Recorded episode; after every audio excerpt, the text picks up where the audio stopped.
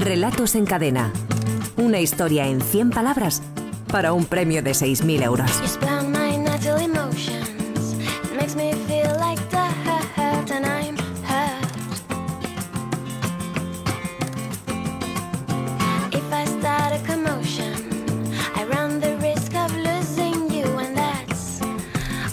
Faltan 17 minutos para que sean las 6 de la tarde, las 5 en Canarias. Aquí seguimos en la ventana. Momento de saludar al director de la Escuela de Escritores, a Javier Sagarna. Hola, Javier. Hola, ¿qué tal? Buenas tardes, bienvenido, amigo.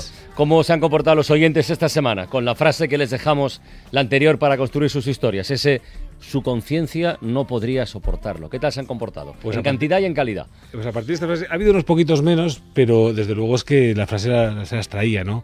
Una frase esas que, que, que nos invitaba casi casi a, ir por una serie de caminos demasiado trillados y dar una vuelta de imaginación no era, no era nada fácil, ¿no? Aún así, 532 textos, que no están nada mal.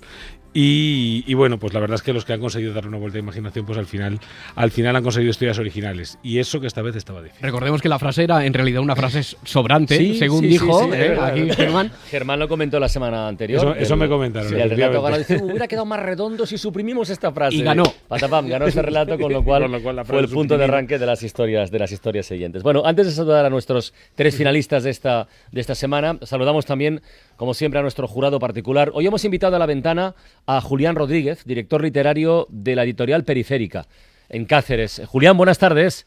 Hola, ¿qué hay? Buenas tardes. ¿Qué tal? Bienvenido, amigo. Oye, ¿cuántos años lleváis ya de vida? Pues siete años, cumplirá ahora dentro de muy poco. Siete añitos. ¿Y de dónde viene el nombre, esto de Periférica? Eh, pues en parte del, la editorial tiene una sede en Cáceres, otra en Madrid. Arranca evidentemente primero en un lugar periférico, en Extremadura. Por el mismo tiempo también nos gusta mirar el canon, digamos, literario del siglo XVIII, el XIX, el del XX, incluso ya el del XXI, desde un lugar excéntrico, es decir, desde una posición que en la que miramos hacia el centro con, bueno, de alguna manera casi investigando. Entonces también el nombre tiene que ver con esa idea de investigar desde la periferia. Oye, y no tiene que haberos ido mal, porque incluso en el año 2008 recibís un premio por parte del Ministerio de Cultura, el premio a la mejor labor editorial. O sea que después de ese tiempo, el, balance de 0 a 10, eh, ¿qué nota le pondrías tú, Julián? Pues eh, realmente un 10. O sea, gracias a. Bueno, realmente en esta época además estamos muy contentos con la acogida de, los lectores a los medios de comunicación, a la crítica. O sea, podemos decir que es un proyecto muy pequeño, pero que ha sobrevivido a estas aguas turbulentas. ¿En qué, ¿En qué género, si es que lo estáis, estáis especializados? sobre todo en la narrativa. En narrativa. Hay una colección de ensayos, una colección de libros ilustrados, pero fundamentalmente la narrativa es la base sobre la que se asienta el proyecto. ¿Y cuántos libros de promedio podéis publicar en un año? Un año que vayan bien las cosas, por ejemplo. Digamos que lo, ideal sería incluso publicar un poco menos, ya siempre decimos que hay demasiados libros. Sí. Y estamos en torno a 20, hay 20, 20 títulos. Este año 17 elegidos, es decir, hemos pedido que solo fueran 17 y estamos realmente contentos con la acogida. ¿Y alguno que te genere eh, un cariño o una ilusión especial por el, por el motivo que sea, o porque haya sido muy arduo conseguirlo, o por su calidad, o por lo que sea, Julián? Pues el, siempre un poco sucede igual. El último título es el que más nos interesa en este momento y es Especulación de Thomas Wolfe, que es un libro que habla de la crisis del, crack, del 29, ¿no? sí. Pero que sucede hoy por eso. Lo que, lo que se cuenta es como, como la España de los últimos años. Curiosamente habla del boom inmobiliario, de la crisis inmobiliaria, de la especulación en definitiva. ¿Y de autores nuevos, contemporáneos, cómo andáis? Eh, ¿Tenéis consumo de publicarles o estáis más centrados en, en esa investigación hacia atrás, como lo habéis comentado? No, también hace seis años, por ejemplo, nos han gustado por la primera novela de un autor muy joven, Jonas Trueba, que también es director de cine, y por la primera ¿Ah, novela de un autor ya de 60 años como Manuel Arranz. Pero hay autores latinoamericanos como Yuri Herrera, traducidos ahora a muchas lenguas, que es uno de los autores fetiche de la editorial y de los más conocidos en todo el mundo, porque libros aparecen en Gallimard en Francia, en Fischer en Alemania, en Feltrinelli, gracias también al trabajo de la editorial, a la venta de esos derechos, y trabajamos también muchísimo con, con autores vivos y jóvenes. Bueno, Julián, pues te quedas con nosotros para valorar cuál de los tres relatos finalistas de esta semana pasa a la siguiente fase. Tú, por cierto, eres, eres el lector habitual de, cuento corto, de relato breve, de microrelato. Mm, bueno, diría que no quiero que no suene petulante, pero de literatura de calidad. Y creo que hay mucha calidad, puede haberle una novela muy grande y en un texto de, en un haiku, en un microrelato de, de 10 líneas puede, haber un, bueno, puede ser maravilloso también. Venga, pues nos vas a dar tu opinión y tu nota de los tres que vamos a leer a continuación. Saludamos ya a nuestros finalistas. La primera es Maite, Maite Fernández, que tiene 32 años, es de Gandía y trabaja como librera, precisamente. Maite, buenas tardes. Hola, buenas tardes. Buenas Prada. ¿Qué tal? ¿Cómo va eso? Muy bien, aquí estamos trabajando. ¿Y lo de, lo de, lo de escribir desde cuándo? Pues desde siempre. ¿Desde siempre? Sí.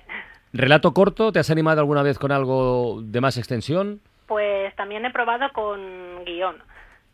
Pero vamos, relato corto es lo que más escribo últimamente. Lo del guion tiene que ser, Javier, especialmente complicado. Me, da la impresión. Con una técnica muy especial, muy, muy particular, ¿verdad? Sí, el guion, el guion tiene su propia técnica, que evidentemente está conectada con el resto de, de, aquellas artes que nos llevan a contar historias, pero que eh, está orientada a ser, a ser rodada o a ser, o a ser interpretada. No es un guion de teatro, ¿no? pero pongamos un guion de cine, está, está centrado en ser rodado, con lo cual es un documento de trabajo, mucho más que un documento terminado. ¿no? Mm. Y por supuesto lleva su técnica porque hay que contar con los que vendrán después y tendrán que llevarlo, a, llevarlo a la pantalla. ¿Y de, lecturas, Maite, qué estás ahora leyendo, por ejemplo, que te está pues, interesando?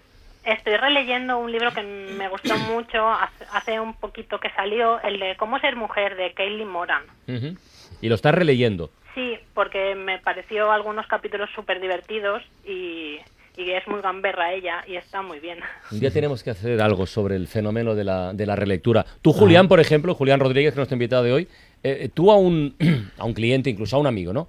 Que entre, no sé, en una librería, que le acompañes o que venga a tu editorial, te pida algo. ¿Tú recomiendas releer libros? O sea, dejar pasar un tiempo para volver a saborearlos desde otra mirada, en otro contexto, en esa situación personal, para a lo mejor encontrar cosas que no has hallado en la primera, en la primera pasada? Julián, ¿estás ahí? ah, sí, como dice, como dice Maite, sí, estoy, estoy muy a favor. Y luego también creo que los libros dicen una cosa distinta según la época de nuestra vida. Hay libros que en adolescencia te dicen algo muy distinto a lo que te dicen cuando tienes ya más de 30 años, por ejemplo. Sí, efectivamente. Además, yo creo que los libros que hacen esto, que nos dice Julián, son exactamente aquellos que, eh, que realmente tienen calidad, ¿no? Es decir, un libro, un libro que se permite releer, se puede releer varias veces a lo largo de la vida y siempre te dice algo nuevo, algo distinto. Yo creo que es una de las mejores pruebas de la calidad de un libro, ¿no? Que, que, que permita hacer eso.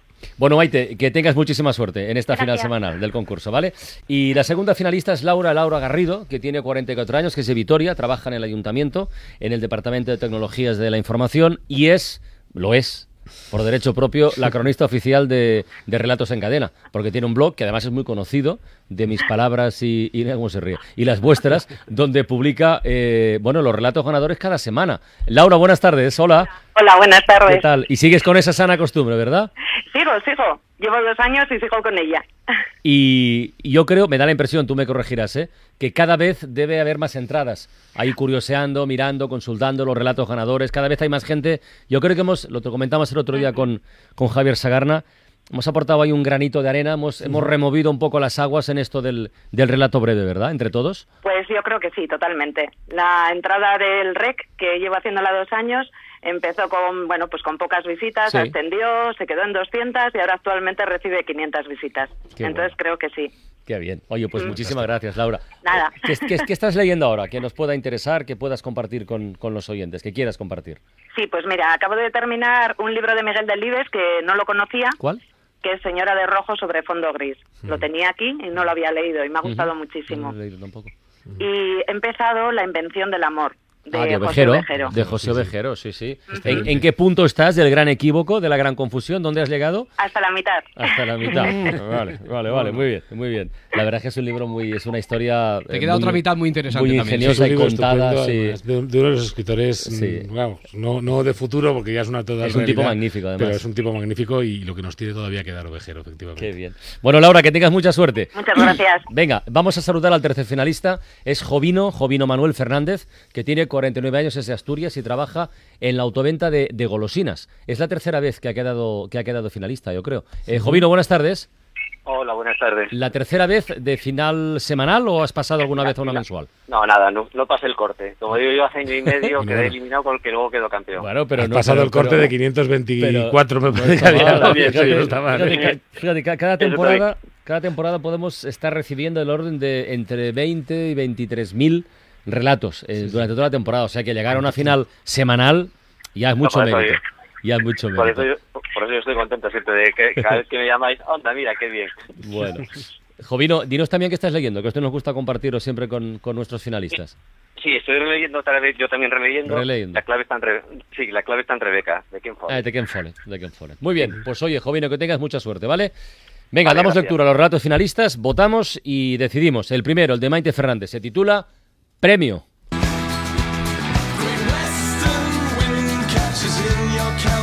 Su conciencia no podría soportarlo, eso él lo sabía. ¿Dónde tenía ese par de calzoncillos limpios? Cerró la maleta mientras el teléfono volvía a sonar. ¿Cepillo de dientes? Ya se compraría uno. Era la decisión más difícil que había tomado en toda su vida, pero a veces uno tenía que ser un poquito egoísta. En su lugar, ellos habrían hecho lo mismo. ¿La cámara de fotos tenía suficiente batería? Se metió el pasaporte en el abrigo y comprobó que aquello era real, que sí, que el décimo de lotería premiado seguía allí, en su bolsillo. Dos cosas. Esto es un cuento de Navidad, sí, una, y dos, hemos resistido la tentación de ponerlo como banda sonora el anuncio de la lotería. Que, en fin, que podía ser una tentación, que lo era de hecho, pero no lo hemos hecho. pero iba a despistar. Está, iba a despistar, iba a despistar. la, verdad es que, la verdad es que se, decía todo eso por lo navideño, por la lotería, y pero también se lo merece por lo bien que está hecho. ¿no? O sea, la verdad es que es un relato eh, aparte bueno, de esa pequeña sorpresa final donde de repente nos lo cambia todo y nos damos cuenta de lo que está pasando y, nos saca una sonrisa, lo cual siempre está muy bien. Eh, está muy bien construido, ¿no? porque va dejando esas pequeñas pistas, el teléfono volvía a sonar, a veces había que ser un poquito egoísta, decisión difícil. Entonces vamos viendo y nos va, nos va generando una intriga de hacia dónde va y lo malo de estos relatos es que cuando llega nos la decepciona, pero en este caso no. en este caso le pega un golpe y nos saca una sonrisa. Una sonrisa al que se va, a los que se quedan necesitarían otros relatos seguramente. Venga, vamos con el segundo, de Laura Garrido, que se titula Confesiones pendientes. Su conciencia no podría soportarlo. Me repito, no podría soportarlo. Subo las escaleras hasta llegar al ático derecha y llamo a la puerta. Eugenia me abre. La miro con el mismo deseo de todos los días que la veo. Me pregunta si ya lo he hecho. Niego con la cabeza. Ella asiente en silencio con resignación. Le pregunto si puedo pasar. Ahora niega ella. Por favor, le imploro. No, no hasta que yo sea capaz de hacerlo. Bajo al bar de nuevo. Observo la partida de Mus. El marido de Eugenia ha vuelto a ganar la partida. Quizás mañana. Este ya la sonrisa no, ¿eh? Este no, este, este da... deja sonrisa. Es un rato sincopado, además, ¿eh? Con las frases cortas, con ese ritmo, pum, pum. y, da, y, da verdadero, y, da, verdadero, miedito, ¿no? Va, viendo uno lo pues. que está pasando ahí, no hay palabras, no tienen prácticamente que decirlas. O sea, eh, y, cómo poco vamos viendo vamos viendo que ahí se está gestando algo gordo, porque tiene que ser gordo. Si luego fuera que, que lo que tiene que hacer es dar un abrazo al hombre, pues no tendría ninguna gracia, ¿no? Evidentemente se ve que no va por ahí. El abrazo del oso. exactamente, ¿no? Y hay como esa tensión de las, de las historias estas de, de, sexo y, asesinatos, ¿no? Que están allí, está allí toda esa tensión. En nada, en estas pequeñas líneas lo ha conseguido. es un relato de novela negra, ¿verdad? Exactamente, es una pequeña, de una pequeña novela negra, pero hecha como se tiene que hacer un microrelato, no haciendo un resumen de la novela negra, sino condensando su esencia. Muy bien. Vamos con el tercero, el de Jovino Manuel Fernández, se titula La ventanilla número 24. Su conciencia no podría soportarlo abandonó la ventanilla 24 y se dirigió a la 28. El funcionario, con el habano colgando de sus labios, bizqueaba hacia su escote. Le entregó el formulario número 12 junto con un carcomido lapicero del 2 y una desgastada goma de Milán. Lo rellenó y volvió a la ventanilla, ahora colapsada por una mugrienta plebe, decidió regresar a la 24, habitada por la telaraña llena de restos de insectos y cucarachas escondidas en las grietas del mostrador. La ausencia del funcionario permitía ver la pila de rumbrosas latas en conserva. Finalmente decidió comerse el racionamiento de su bebé. Tampoco está mal, ¿eh? Sobre todo porque tenemos un personaje en conflicto, ¿no? Tenemos ahí un, un personaje que, que tiene que tomar una decisión, una decisión difícil, eh, intenta evitar tomarla, lucha para, para, no tener que tomar esa decisión y finalmente se rinde, ¿no? Entonces, aunque se derrota, hay un personaje que todo el rato está tratando de conseguir algo, luchando por algo, ¿no? Y eso, eso normalmente es la esencia de un cuento, un personaje que quiere algo, lucha por ello frente a fuerzas que se lo ponen y al final lo consigue o no lo consigue pasa de ello. la utilización de los números, ¿eh?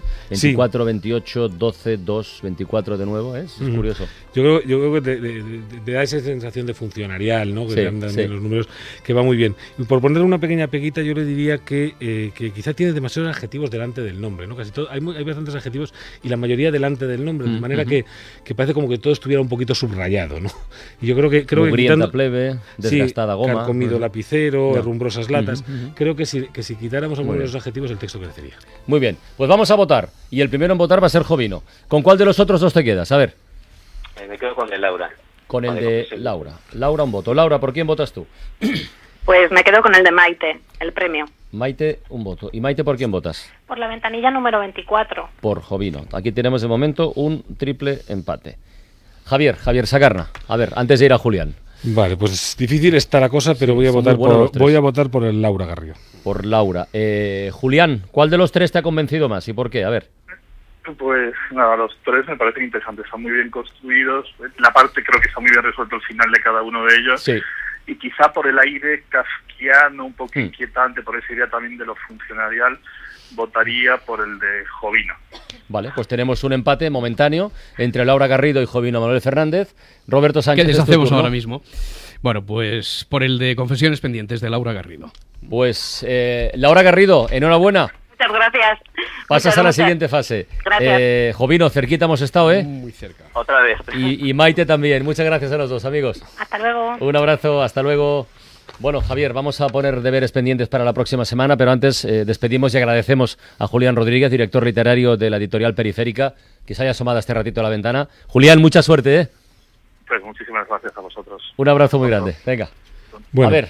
Pues tenemos una frase cortita y Pero muy cortita.